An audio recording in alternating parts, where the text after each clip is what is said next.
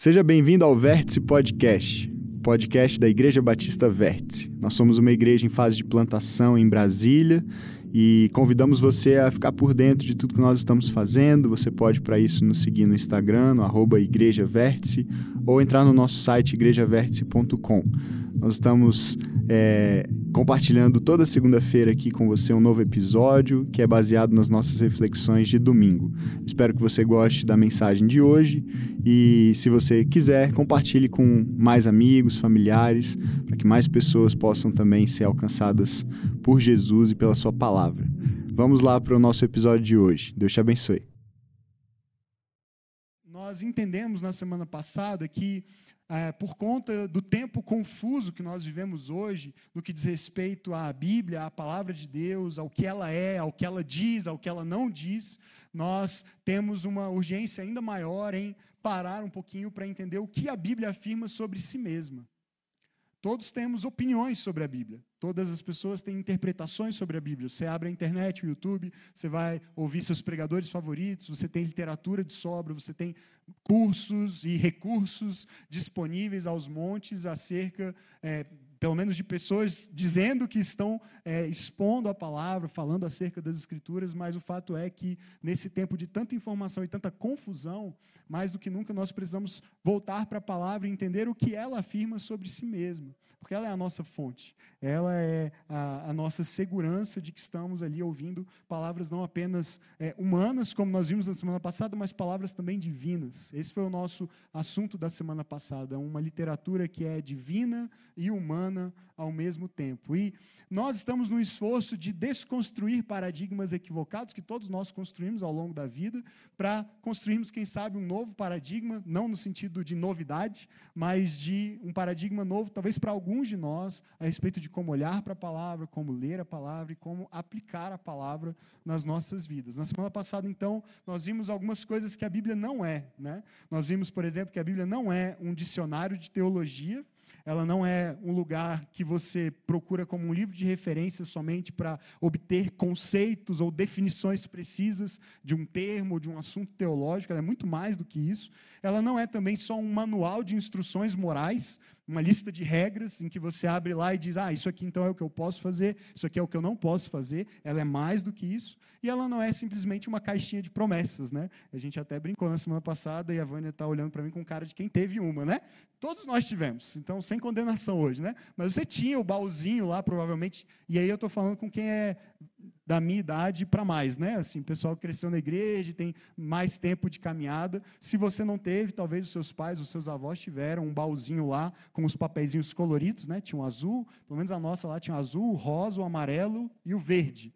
Né? O Fred, inclusive, confessou que é, era um pouquinho, o nível lá era um pouquinho mais alto, porque ele selecionava a cor que era a boa do dia. Assim, né? Então, tem que pegar um verde hoje, assim. E aí você puxava, tinha um versículo do dia, tipo biscoito da sorte, né? Da comida chinesa lá.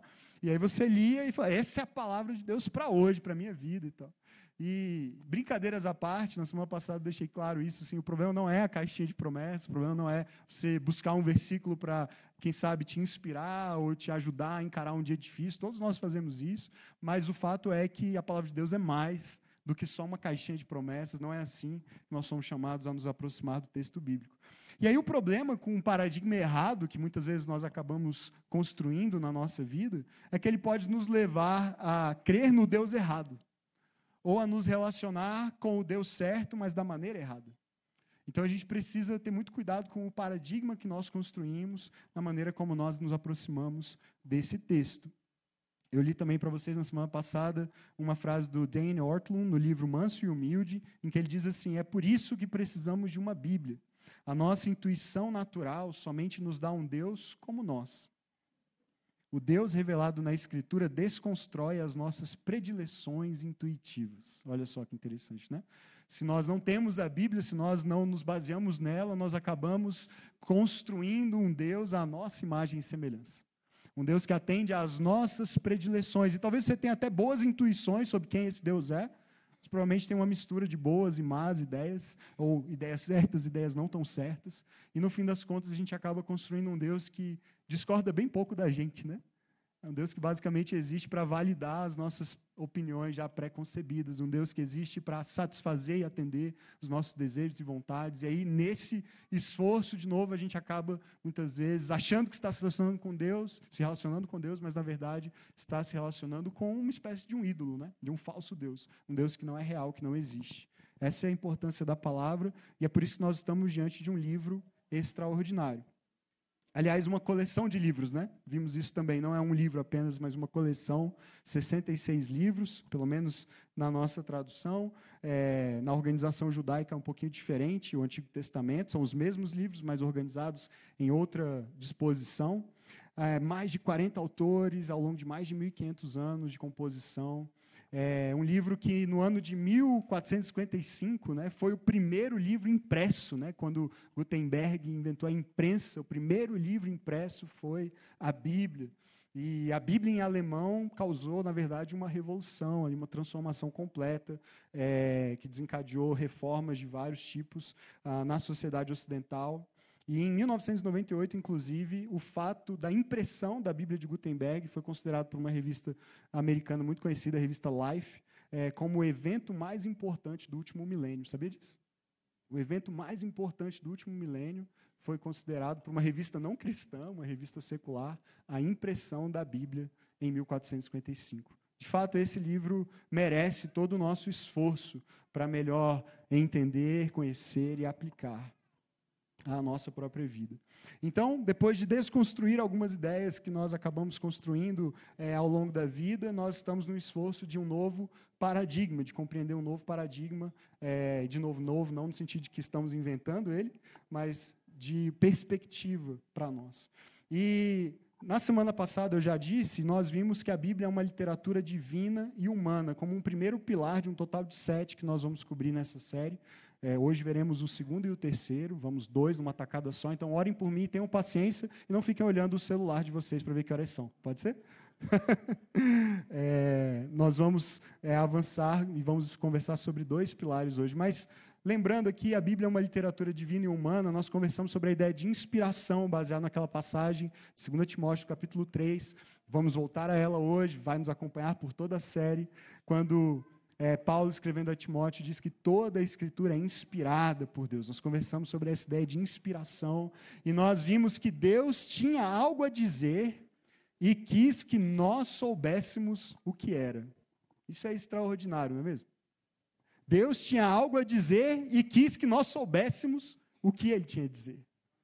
E é por isso que ele inspirou essa palavra inspirou os autores, os profetas, os autores bíblicos a registrarem isso. Isso foi preservado também de modo sobrenatural e chegou até nós. E nós hoje podemos ter acesso a essa palavra, é, podemos ter acesso a esse sopro, sopro de Deus que chegou até nós por meio da Escritura. Essa palavra soprada, inspirada por Deus. É, que nós temos nos dedicado a conhecer e a viver. E, e vamos então avançar, e eu quero retornar ao texto de 2 Timóteo capítulo 3, para que nós possamos construir mais dois pilares, ou fincar mais dois pilares nessa edificação de um novo paradigma, para nos relacionarmos com a palavra. 2 Timóteo capítulo 3, a gente vai ler novamente do verso 14 ao 17. Todos esses sete fundamentos, todos esses sete pilares estão contidos nesses poucos versos, nesses quatro versos aí que são base da nossa série. Paulo diz assim: quanto a você, permaneça naquilo que aprendeu e em que acredita firmemente, sabendo de quem você o aprendeu e que desde a infância você conhece as sagradas letras, que podem torná-lo sábio para a salvação pela fé em Cristo Jesus. Toda a Escritura é inspirada por Deus e útil para o ensino, para a repreensão, para a correção, para a educação na justiça, a fim de que o servo de Deus seja perfeito e perfeitamente habilitado para toda boa obra. Amém? É, nós focamos basicamente em uma palavra na semana passada, que foi a palavra inspirado. Toda a escritura é inspirada. Hoje nós vamos focar em mais duas palavras, tá bom? Primeira parte, agora a gente vai conversar sobre essa palavra toda. Toda a escritura, toda. E depois a gente vai focar na palavra Cristo. Tudo bem? Pode ser? Então, o segundo pilar, depois de vermos que a Bíblia é uma literatura divina e humana, nós vamos avançar e entender hoje que a Bíblia é uma literatura unificada. Unificada. O que, que isso quer dizer?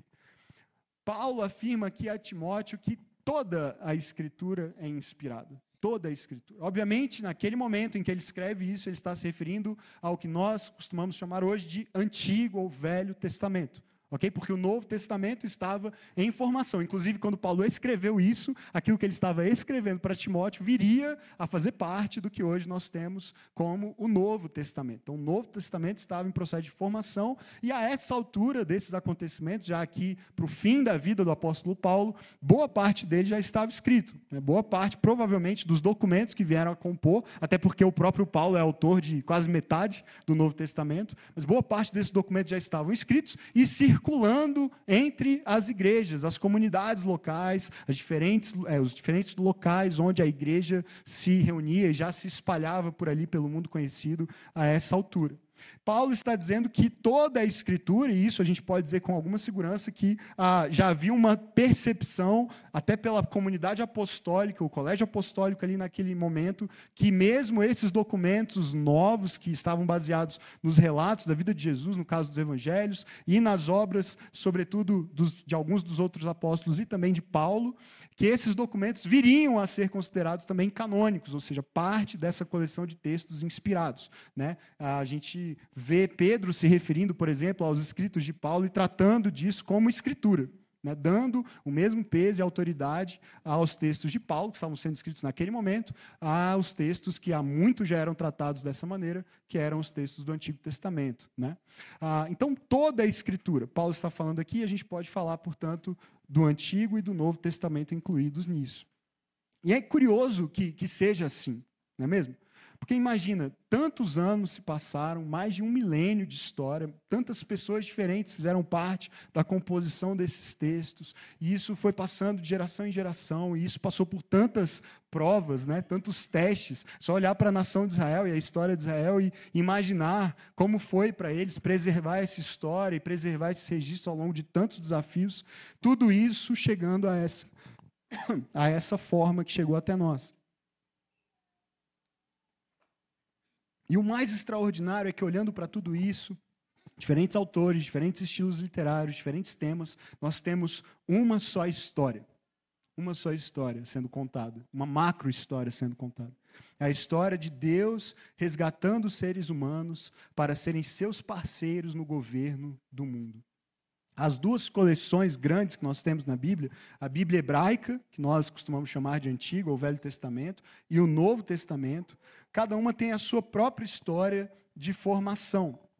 A Bíblia hebraica, por exemplo, é uma coleção de rolos formada ao longo, rolos que eu digo, tem rolo aqui também, né? Confusão, né? De todo tipo, mas rolo no sentido de pergaminho, tá? Que eu estou falando. Não é esse outro tipo de rolo, não, embora esses também, é, a gente não foi poupado deles, eles estão aqui, né? Teve muita confusão.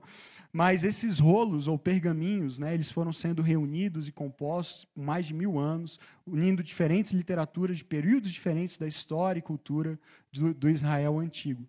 Mas esse, essa reunião não foi um acúmulo desorganizado de textos. Né? Ao contrário, é como se fosse uma, um museu, né, em que você tem uma, um processo editorial, em que a coleção é organizada de uma maneira que faz sentido, e que você vai passando e, e entendendo. E esse processo editorial também foi inspirado pelo próprio Espírito de Deus. Tem uma história geral, uma narrativa geral contada e depois uma reflexão a respeito do que essa narrativa significa a partir de diferentes ângulos, sobretudo os profetas e os escritos fazem isso. É, e a gente olha para essa história, e que história é essa que é contada então? Nós vemos que a humanidade foi criada como parceira de Deus, que carregava sua imagem, e essa humanidade corrompe sua verdadeira vocação de governar esse mundo com Deus, compartilhar da vida eterna com Ele. Mas há uma promessa de um descendente, a semente da mulher que viria e traria vitória para uma humanidade restaurada, fazendo isso ao custo da sua própria vida. Depois a gente avança um pouquinho mais na história e vê que há um chamado para uma nação, a nação de Israel, para ser essa semente. Mas eles falham e isso os leva ao exílio. E a gente vê no fim uma eterna lealdade de Deus às suas promessas e também ao seu povo. A gente abre o Novo Testamento e se depara com uma coleção também de textos judaicos, mas datados ali do primeiro século, da segunda metade do primeiro século. E aí é um processo um pouco diferente desse, foram escritos com pequena diferença, não ao longo de mais de mil anos, como o Antigo Testamento, mas uma pequena diferença de anos, no máximo décadas, entre os documentos, todos eles por pessoas ligadas a uma primeira geração de líderes do movimento que Jesus iniciou. E esse processo de recepção desses textos continuou por algum tempo, foi validado bem depois, mas já no início eram tratados como esses documentos que tinham esse caráter escritural, caráter de, de escritura sagrada.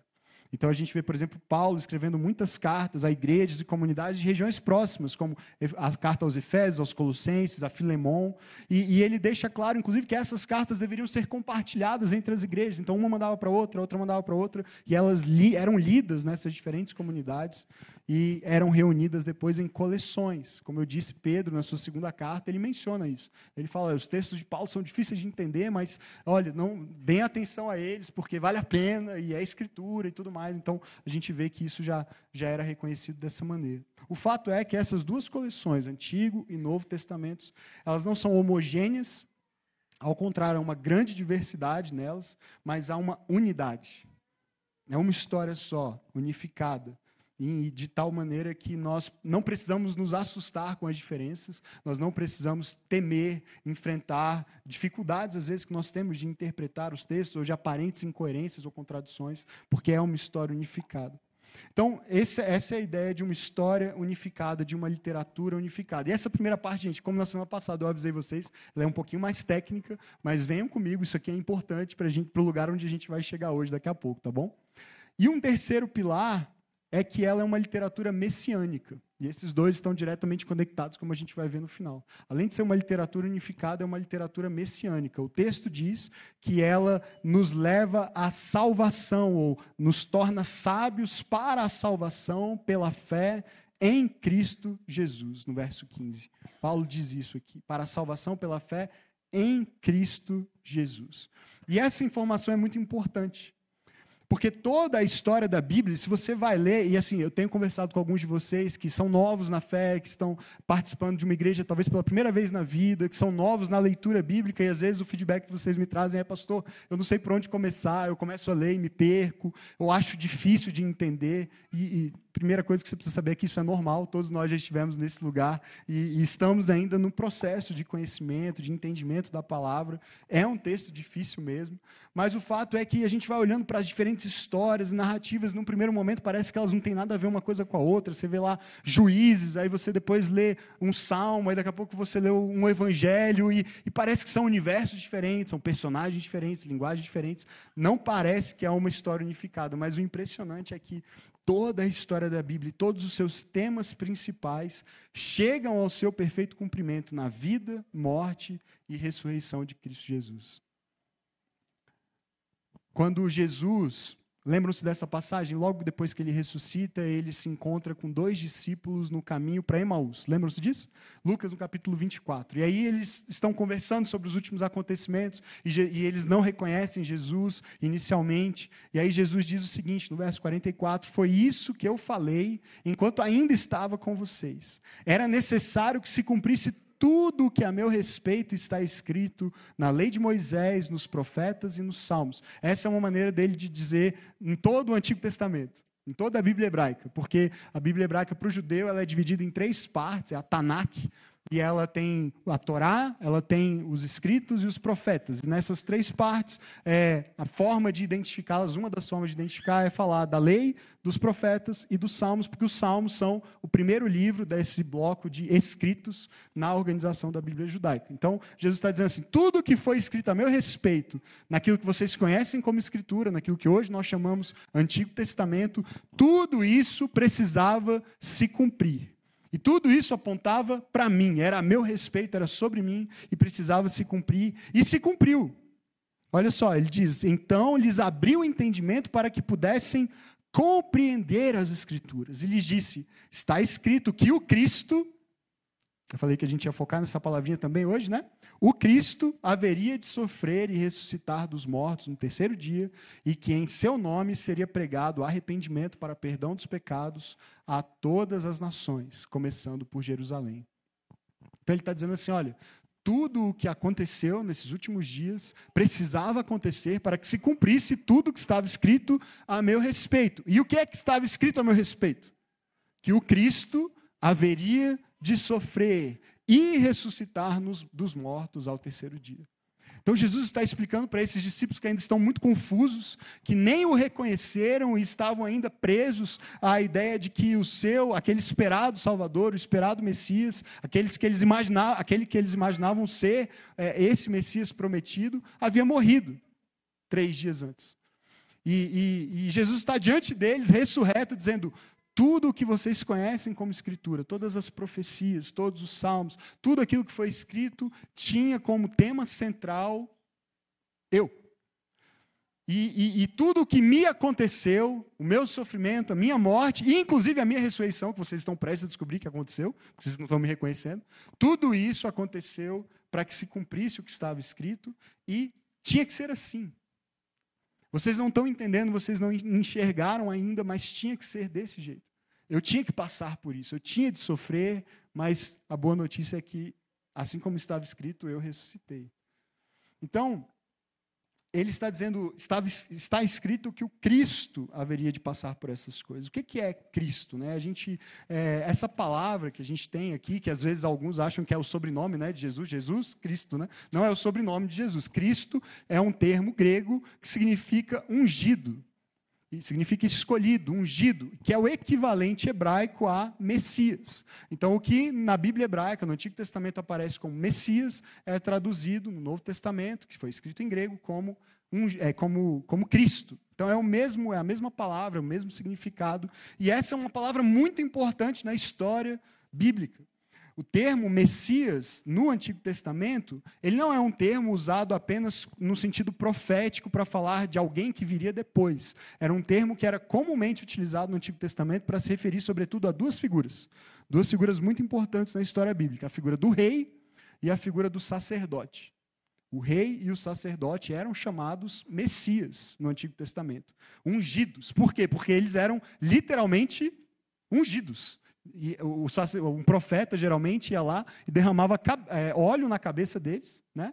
E, e, às vezes em partes da roupa, enfim, para que eles fossem ali marcados como pessoas escolhidas por Deus para uma finalidade, para um propósito específico de representação dele, representação do povo diante dele, enfim.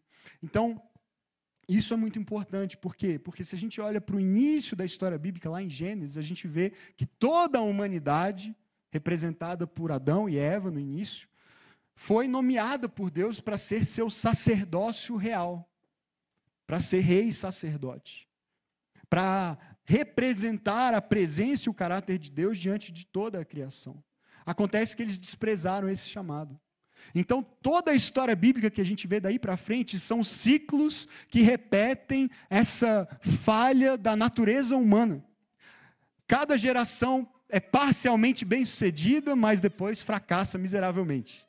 Você vai vendo isso na história de Adão e Eva, na história de Noé, na história de Abraão e Sara, na história de Jacó, na história de José com Judá. Você vê isso na história de Moisés com Arão, Josué e Caleb, os juízes, Ruth, Samuel, Saul, Davi parece que a gente vai vivendo sempre, e aí se eu estou falando nomes que você não conhece, está tudo bem, a gente está tá aqui para crescer no conhecimento da palavra, mas se você já é familiarizado com o texto bíblico, esses nomes vão acendendo algumas lâmpadas, né? À medida que eu vou falando, você vai lembrando, é mesmo, Davi teve esse momento muito bom, mas aí depois ele fez um negócio muito ruim, e aí você vai lembrando de como Saul começou, mas como Saul terminou, e como Abraão foi um, o pai da fé e fez coisas extraordinárias, creu em Deus, saiu da sua terra, da terra dos seus parentes para obedecer a Deus, viver a promessa, mas ele, no meio do caminho, ele falhou várias e várias vezes e mentiu, e, e teve todo aquele esquema lá com a sua serva para ter o filho, a pedido de Sara, enfim. É, é, ciclos de parciais sucessos e grandes fracassos que vão se repetindo e se repetindo, e o que isso faz com a gente, à medida que a gente vai lendo a história, é por isso que ela é também organizada com essa finalidade, com esse propósito, para chegar até nós e causar exatamente essa sensação né, de que é, o fracasso de cada geração vai gerando em nós uma esperança. E que às vezes vai se esvaindo à medida que você vai lendo, falando, vai dar ruim, vai dar ruim, vai dar ruim, não tem jeito, não tem jeito. Aí a humanidade está perdida, né? Às vezes você vai entrando nesse, nesse, nesse lugar de desesperança, porque parece que é tanto fracasso um atrás do outro, mas vai gerando em nós uma esperança de que alguém vai vir, de que alguém vai chegar e, E finalmente será essa figura de um sacerdote rei, de um ungido, de um Messias, de alguém que vai acertar onde os anteriores falharam. E ao mesmo tempo vai gerando em nós essa, essa necessidade de encontrar essa figura, e a gente não vai encontrando e não vai encontrando, e a Bíblia hebraica termina, o Antigo Testamento termina, sem que essa figura tenha aparecido. Milhares de anos e, e, e nada. Gerações e gerações de uma promessa, e parece que se frustrou, que nada aconteceu. Mas os autores bíblicos organizam isso de uma maneira muito interessante, em que alguns padrões vão se formando. E aí é, você vai vendo personagens anteriores repetindo, né, personagens posteriores repetindo padrões de personagens anteriores. E isso cria uma expectativa.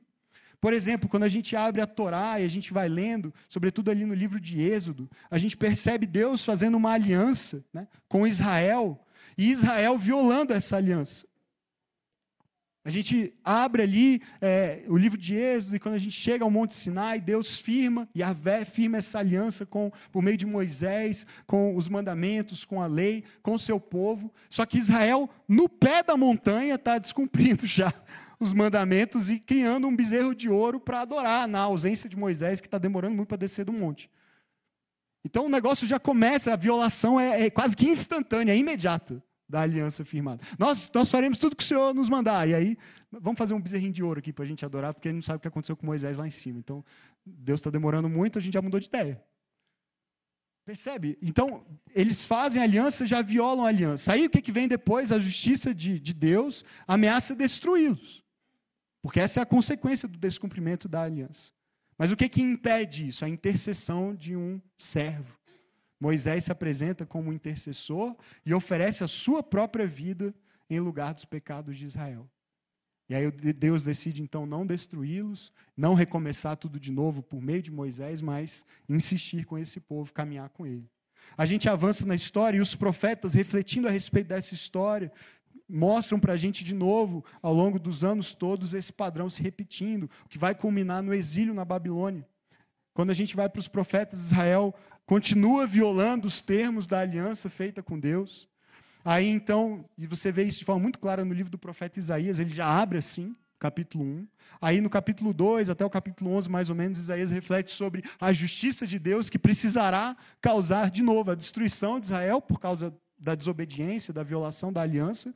Mas Isaías, no fim do seu livro, sobretudo a partir do capítulo 42, ele fala a respeito de alguém semelhante a Moisés, que virá para oferecer sua própria vida pelos pecados de Israel.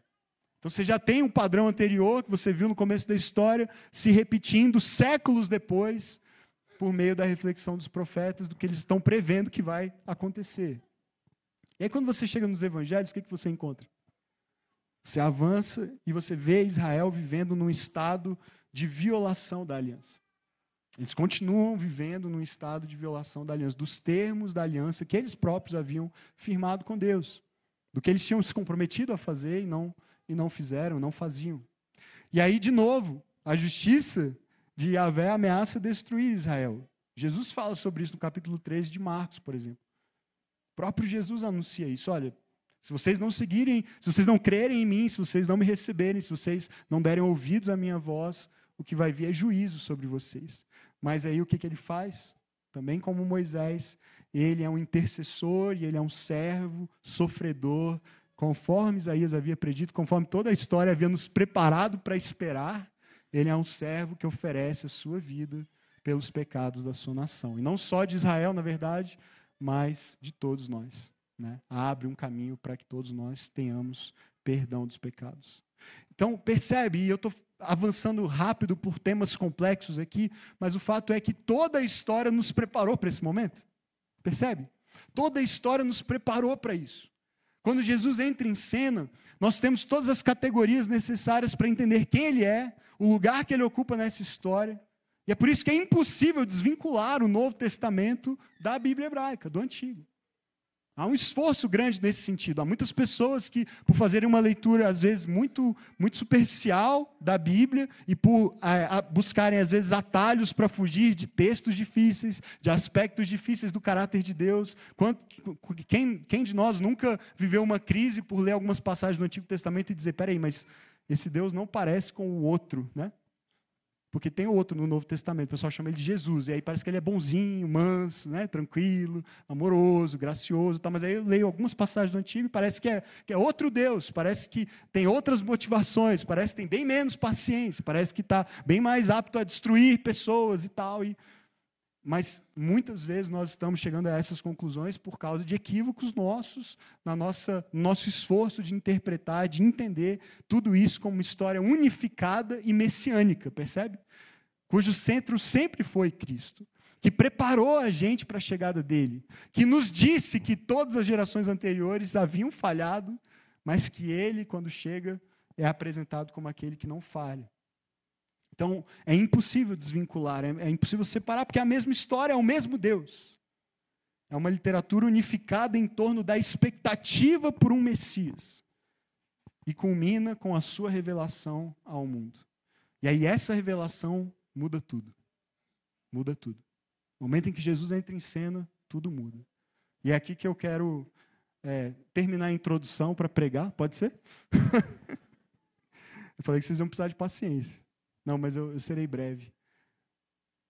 A gente vai olhar para uma segunda passagem aqui, é, terceira, né? Porque a gente leu Lucas também, mas um texto em que é um dos meus textos favoritos na Bíblia. E eu espero que você consiga sentir um pouquinho do que, do que eu sinto quando leio esse texto, porque mexe muito comigo e é, tem um significado muito importante para mim, na minha história pessoal. Mas, enfim, isso é assunto para um outro dia, talvez. Primeira carta de João, capítulo 1.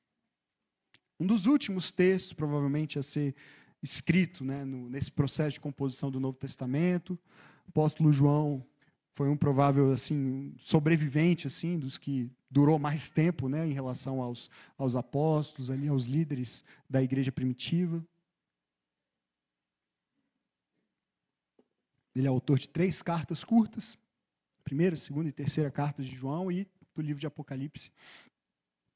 E na abertura da sua primeira carta, olha só que descrição maravilhosa. Obviamente é o autor também do Evangelho de João, né?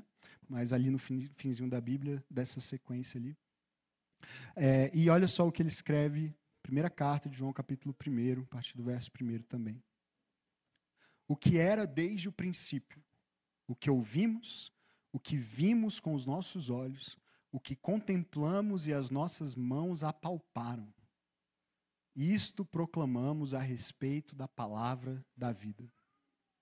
A vida se manifestou, nós a vimos e dela testemunhamos. E proclamamos a vocês a vida eterna que estava com o Pai e nos foi manifestada. Proclamamos o que vimos e ouvimos para que vocês também tenham comunhão conosco.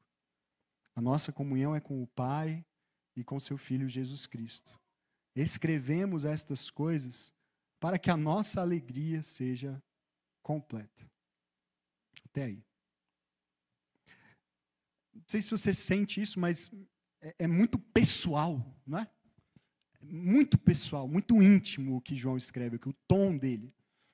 É quase possível ouvir sua voz, assim, falando como, como a filhos, como a discípulos, como a irmãos mais jovens na fé, que estão provavelmente oscilando um pouco num contexto de muita perseguição e provação, muita dificuldade de ser um, um discípulo de Jesus naquele final de primeiro século, já com a perseguição se agravando. E, e João começa o seu, a sua carta de uma maneira semelhante a como ele abre também o seu evangelho.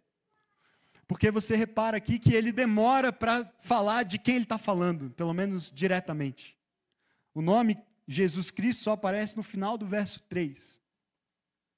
Mas desde o início você sabe de que ele está falando. Especialmente se você leu o evangelho dele. Porque no evangelho dele, como é que ele abre no capítulo 1 do evangelho de João? No princípio era o Verbo, a palavra. E a palavra estava com Deus e era Deus, ele estava com Deus no princípio. Tudo o que existe veio a existir por meio dele. Sem ele, nada do que existe teria existido ou viria a existir. Ele fala que nele estava vida e era esta era a luz dos homens. Esses temas estão sendo repetidos, a ideia de que há alguém que já estava lá no princípio de todas as coisas, alguém que tinha em si, tem em si a própria vida, que é a própria vida, e essa vida agora se fez carne e habitou entre nós, como ele fala no, no primeiro capítulo do seu evangelho, aqui ele diz: a vida se manifestou. Mas ele torna ainda mais pessoal essa descrição, porque ele diz assim: olha, e essa vida que estava com Deus no princípio, mas veio a nós, nós vimos, nós ouvimos nós contemplamos, as nossas mãos tocaram. E é por isso que nós escrevemos. Queridos, nós não estamos diante de um livro que é, é uma invenção de pessoas que estavam meio desocupadas e decidiram é, inventar algumas historinhas, fábulas, para que pessoas pudessem ser manipuladas ao longo de séculos e séculos a acreditarem numa ilusão e serem movidas para lá e para cá de acordo com o interesse de quem estivesse no poder e no comando político e religioso do seu tempo. Nós estamos diante de um texto escrito por pessoas inspiradas pelo próprio Espírito de Deus que falaram a respeito do que viram, falaram a respeito do que ouviram, falaram a respeito de quem elas tocaram. Nós vimos, nós ouvimos, nós contemplamos e as nossas mãos apalparam. A vida veio a nós e nós abraçamos ela. Nós comemos com ela. Nós andamos com ela. Nós sabemos que voz ela tinha, o tom, o timbre da voz. Quando ele estava dormindo, nós sabemos como era, tivemos até que acordá-lo, porque o barco ia afundar na tempestade. Ele não sabe se roncava ou não, mas ele sabe, João sabia. Se Jesus roncava ou não. É, é, é disso que ele está falando. Não, ele falou, é, é, como se ele estivesse dizendo assim: eu não estou escrevendo um tratado teológico abstrato, parado aqui, sem ter muito o que fazer, refletindo a respeito de um Deus que talvez exista, de uma ilusão, de uma história. Não, não é um mito, não é ele está falando, eu andei com esse homem, eu, eu estive com ele, eu, eu, toquei, eu vi. E, e o que eu vi, eu preciso escrever para que você saiba. Vocês precisam saber quem ele é, vocês precisam saber o que ele fez. E o que ele fez e quem ele é dá sentido a tudo mais que nós vínhamos crendo e esperando e ouvindo por séculos e séculos. Tudo se completa nele tudo se cumpre nele. Nós testemunhamos e proclamamos a vocês a vida eterna, que estava com o Pai, mas nos foi manifestada.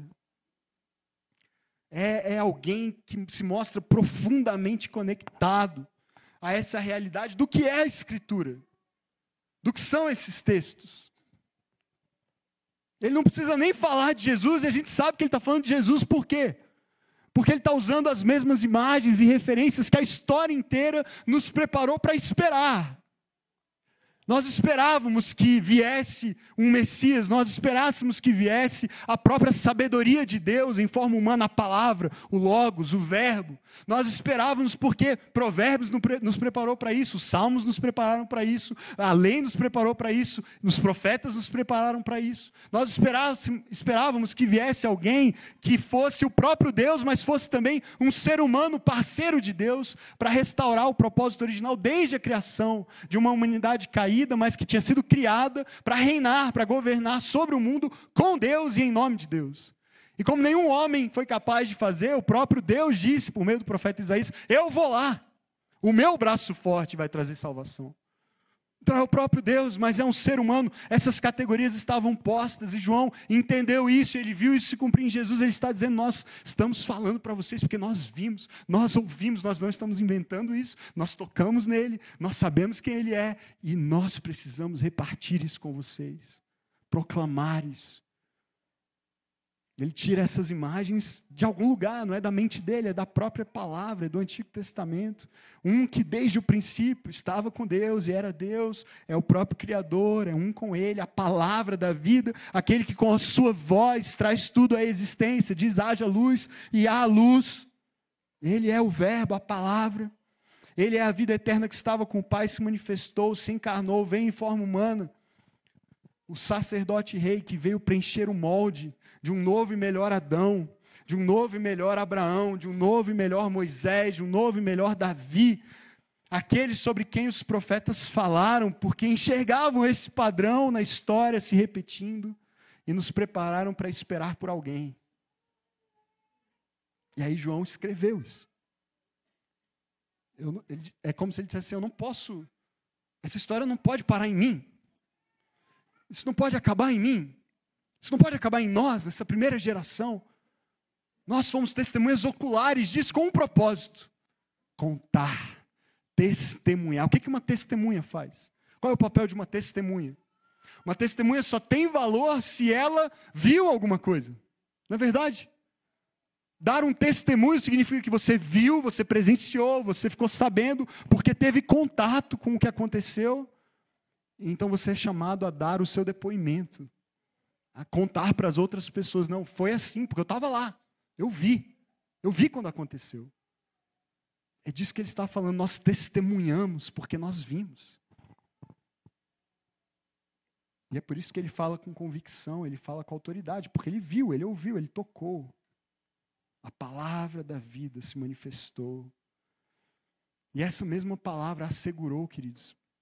E a gente já está caminhando para terminar, mas essa mesma palavra garantiu que o seu espírito, o mesmo espírito que inspirou esses homens, como João, a escreverem isso, ela garantiu que nós pudéssemos ter acesso ao mesmo tipo de relacionamento que João teve com ele que Pedro teve com ele, que Paulo teve com ele, que Davi, mesmo antes da vinda de Jesus, experimentou um pouco. E, e Abraão também, Moisés, aqueles momentos extraordinários, a gente vai lendo a Bíblia. Se você nunca leu esse livro, leia esse livro. Eu não, não tenho como dizer de outra maneira, mas leia esse livro. É extraordinário.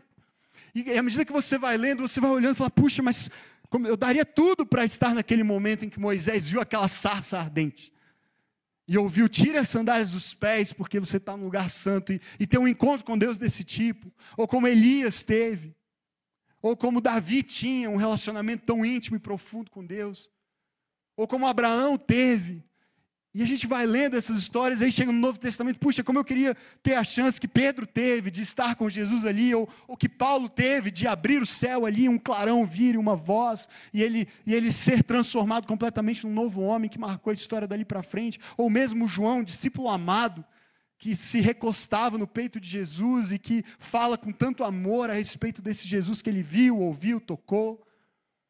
A gente fica olhando para essas histórias e para esses homens, a gente fica querendo poder de alguma maneira voltar no tempo, ou desejando viver uma experiência semelhante, mas deixa eu te dizer uma coisa.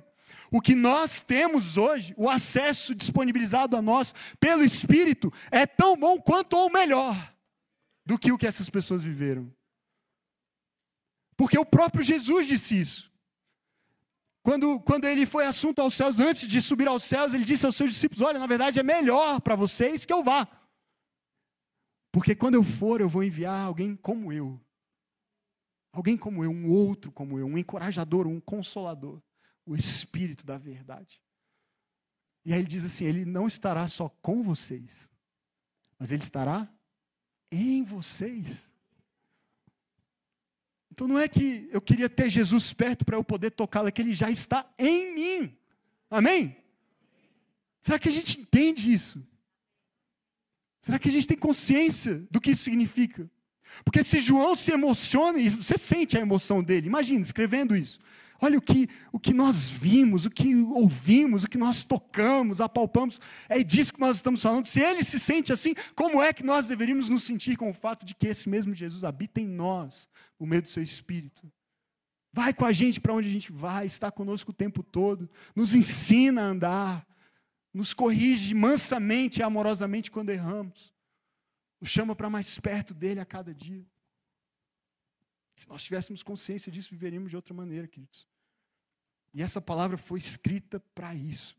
Ele diz isso aqui. Dois propósitos, e eu termino, prometo. Essa palavra foi escrita para que tenhamos duas coisas. Primeiro, comunhão. Você reparou nisso? João, João escreve assim no verso 3: Nós proclamamos o que vimos e ouvimos para que, então veja, a finalidade, o propósito, para que vocês também tenham comunhão conosco. Comunhão, que tipo de comunhão? Aí ele diz assim: olha, a nossa comunhão é com o Pai e com seu Filho Jesus Cristo. Então percebe, o que ele viveu com Cristo e o que ele permanece vivendo com Cristo por meio do Espírito, ele agora quer nos incluir nisso. Ele diz assim: nós temos comunhão com Deus e eu estou escrevendo essas coisas para que vocês tenham comunhão conosco. Mas não apenas para que vocês tenham comunhão conosco, é porque tendo comunhão conosco significa que vocês foram incluídos nessa família e agora vocês têm comunhão conosco, como irmãos, e comunhão com o próprio Deus. Então, o propósito dessas palavras é para que a gente entenda que nós estamos sendo convidados a participar dessa família. Termos comunhão com Deus por meio de Jesus, termos comunhão uns com os outros. Então, o que a gente percebe é que a palavra é o fundamento da nossa comunhão, uns com os outros e com Deus. Amém? Nós temos um fundamento para a nossa comunhão. Cristo, comunhão é mais do que a gente comer junto de vez em quando. Comunhão é mais do que a gente sair junto e fazer coisas juntos. Comunhão é mais do que a gente se reunir aqui, inclusive, no domingo. Comunhão é uma vida compartilhada de forma íntima e profunda, com um alicerce na palavra. Ou seja, em que nós juntos estamos buscando entender isso daqui e viver a vida que Deus propõe para nós. Nós nos reunimos para isso, nós crescemos para isso, nós estamos nas comunidades ao longo da semana para isso. Tudo que nós fazemos é com esse objetivo. Henry Nouwen escreve assim: ele define comunhão como comunhão é a obediência praticada em comunidade. Isso é maravilhoso. O que é comunhão? Comunhão é obediência junto. É quando nós juntos estamos reunidos para obedecer o que a palavra de Deus nos chama a viver. Significa que você pode estar aqui, presente todo domingo, participar da ceia do Senhor, servir no ministério, dar o seu dízimo, e ainda assim não estarem. Porque comunhão é mais do que o que a gente faz quando está aqui. O que a gente faz aqui também é parte disso, porque também é obediência. Ele nos mandou fazer o que nós fazemos aqui. Isso aqui não é invenção nossa. Mas nós vivemos uma vida aqui e outra fora daqui, em que nós não obedecemos. E não obedecemos juntos, em unidade. Então nós não estamos em comunhão. Porque é a obediência praticada em comunidade. Salvação, queridos, não é o ponto final da nossa história. Somos salvos para a comunhão com Deus e uns com os outros. Salvos para pertencer à família. E muitos querem comunhão sem compromisso. Muitos querem se sentir parte, mas não querem se submeter e obedecer. E aí, num tempo como o nosso, é muito difícil explicar para alguém que pertencer é obedecer. Não basta a gente dar boas-vindas lá fora e ser um lugar acolhedor e tentar proporcionar um ambiente onde a pessoa se sinta melhor de fazer parte. Se não houver uma obra do Espírito no coração e também através de nós, no coração daquela pessoa, porque o Espírito age através de nós, levando a necessidade de obedecer, de se arrepender e obedecer. E a comunhão está aí. Comunhão verdadeira é estabelecida entre nós quando juntos obedecemos. Mas sem a palavra como fundamento, a gente não tem como viver em comunhão. Porque a gente não tem nem a referência do que se deve obedecer. Percebe? Não é obedecer a opinião do pastor, as preferências de alguém, mas a palavra ele usa dois, duas declarações de propósito nesse texto aqui, de finalidade. A primeira é: eu escrevo para que vocês tenham comunhão. E ele diz também: nós escrevemos para que a nossa alegria seja completa. Eu escrevo para que a nossa alegria seja completa. Se ele estiver falando nossa no sentido não vocês, mas nós aqui que estamos escrevendo, parece um pouco egoísta, né? Assim, eu estou escrevendo para vocês para que eu fique mais feliz. Né? Esquisito, né? Fica fica parecendo esquisito, porque, poxa, deveria ser para que a gente ficasse mais feliz, nós, os destinatários. Nós escrevemos para que a nossa alegria seja completa, não a de vocês. Isso é curioso, mas ao mesmo tempo faz tanto sentido. Se é isso que ele quer dizer, faz muito sentido. Porque você sabe, tanto quanto eu, que a alegria só é alegria mesmo, completa, como ele diz aqui, alegria completa, quando ela é o quê? Compartilhada. Quando a gente está muito, muito, muito, muito, muito feliz, a gente conta para alguém. Quando a gente está muito, muito, muito, muito feliz, a gente compra um bolo e geralmente não come sozinho.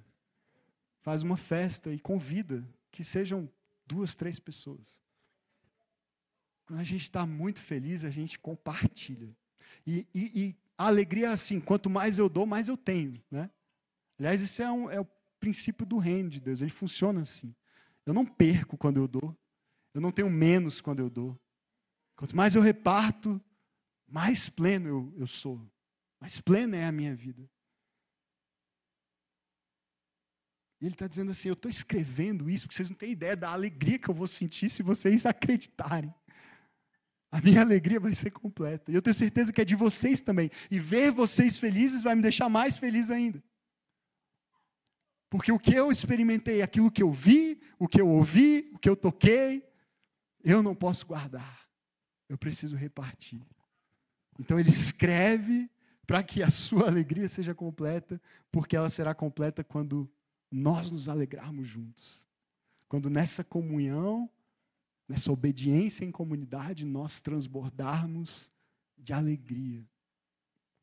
Aliás, João diz isso. Olha, os mandamentos dele não são pesados.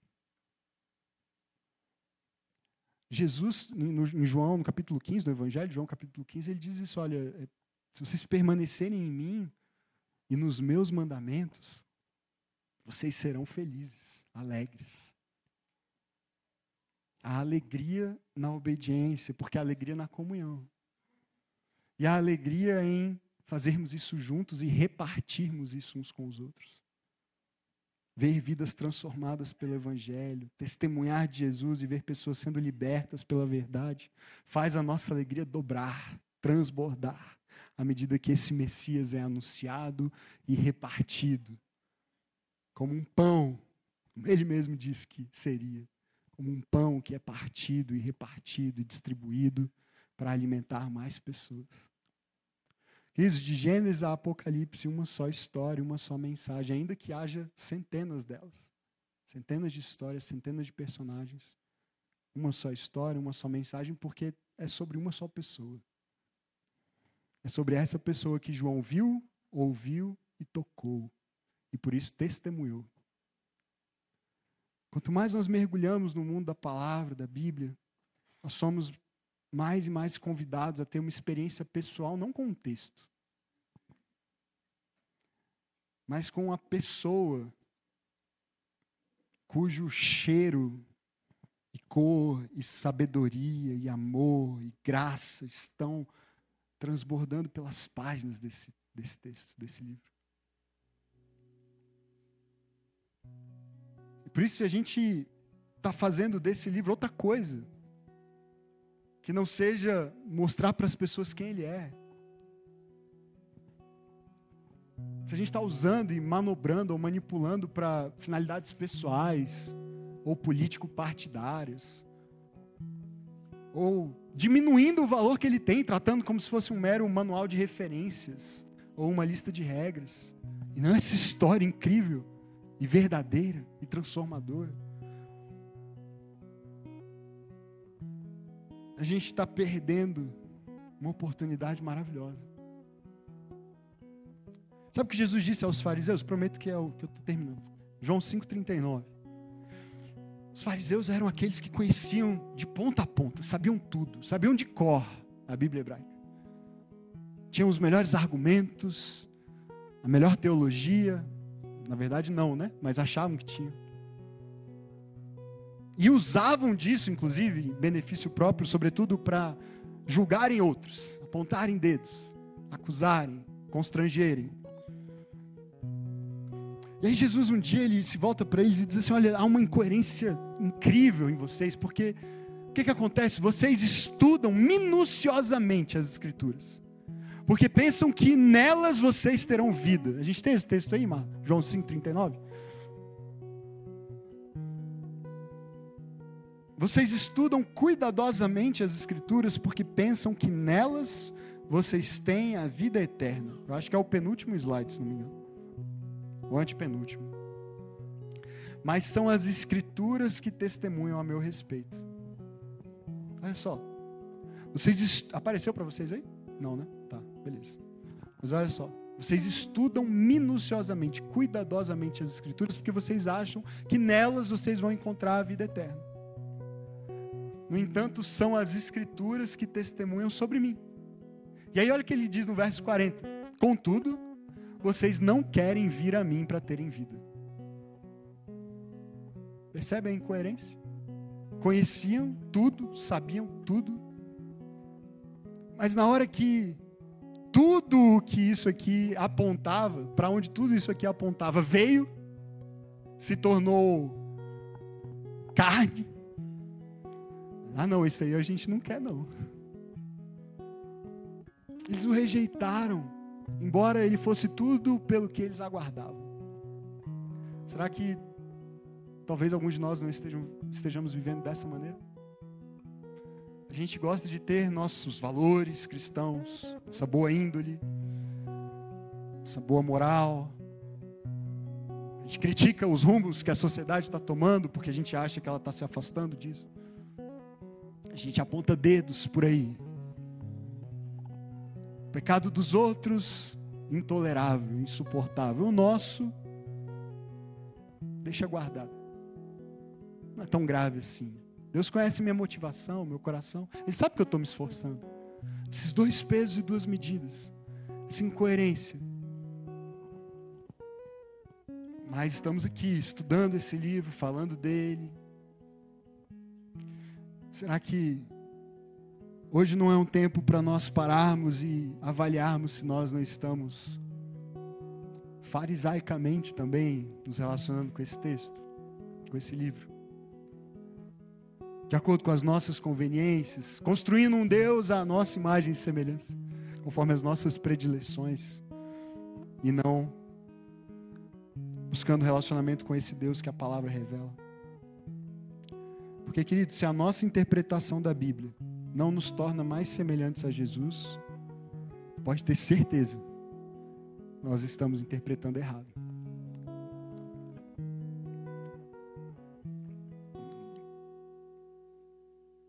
E eu estou falando nós, não estou falando você.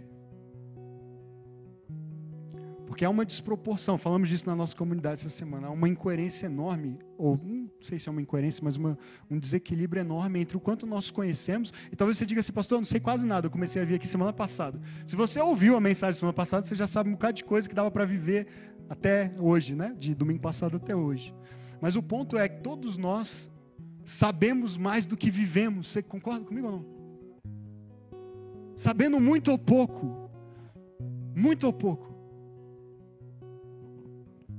Prova provavelmente a maioria de nós sabe mais do que vive. E a pergunta é por quê? Por quê? Se é tão bom assim, se Ele é tão bom assim, se Ele está em nós. O convite, queridos, hoje é, é para voltar, voltar nossos olhos, voltar nossos ouvidos, voltar nossas mãos, voltar o coração e dizer como João: o que eu vi, o que eu ouvi, o que eu toquei, o que eu testemunhei, a minha alegria será completa estando em comunhão e repartindo, amém? Vivendo, praticando, obedecendo, porque Ele é real. Eu não estou me relacionando apenas com o livro, eu estou me relacionando com uma pessoa para quem esse livro aponta, amém? Vamos ficar de pé, vamos orar. Feche seus olhos, gaste alguns segundos na presença de Deus e avalie o seu próprio coração hoje. Pergunte a Ele se a sua relação com a palavra tem sido um pouco farisaica, talvez, ou negligente, quem sabe. Se o seu conhecimento tem se transformado em vida, em prática, em obediência, em comunidade.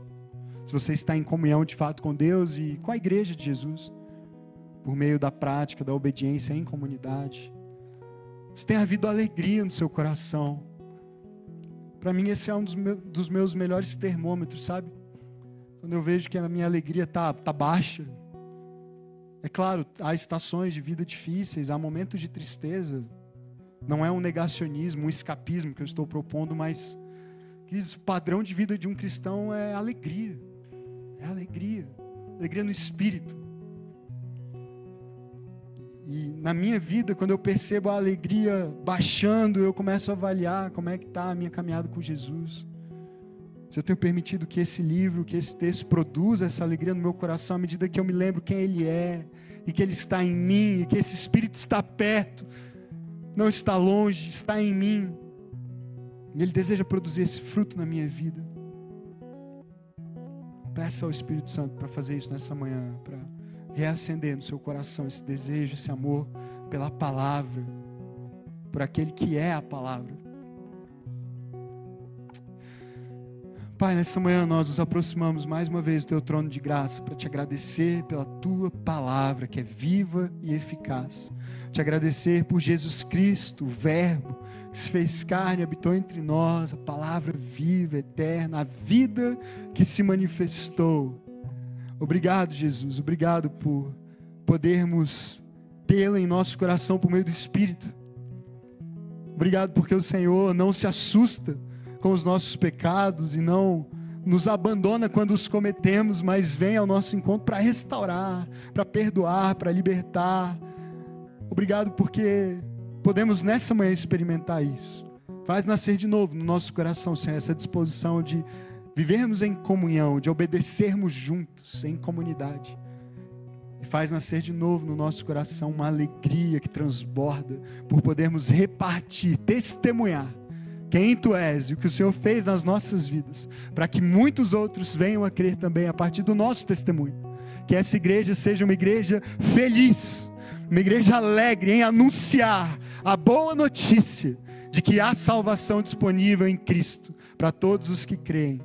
Que nós tenhamos isso como prática, como vida todos os dias. O anúncio, a alegria de anunciar para a tua glória, para o teu louvor, Senhor. Em teu nome nós oramos, Jesus. Amém.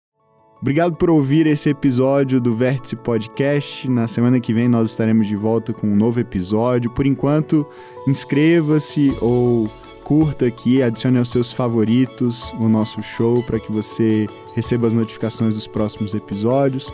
Se você puder, deixe uma avaliação e compartilhe com alguns amigos também. Isso nos ajuda bastante a fazer com que a mensagem sobre Jesus alcance mais pessoas. Prazer ter você aqui com a gente. Deus abençoe a sua vida.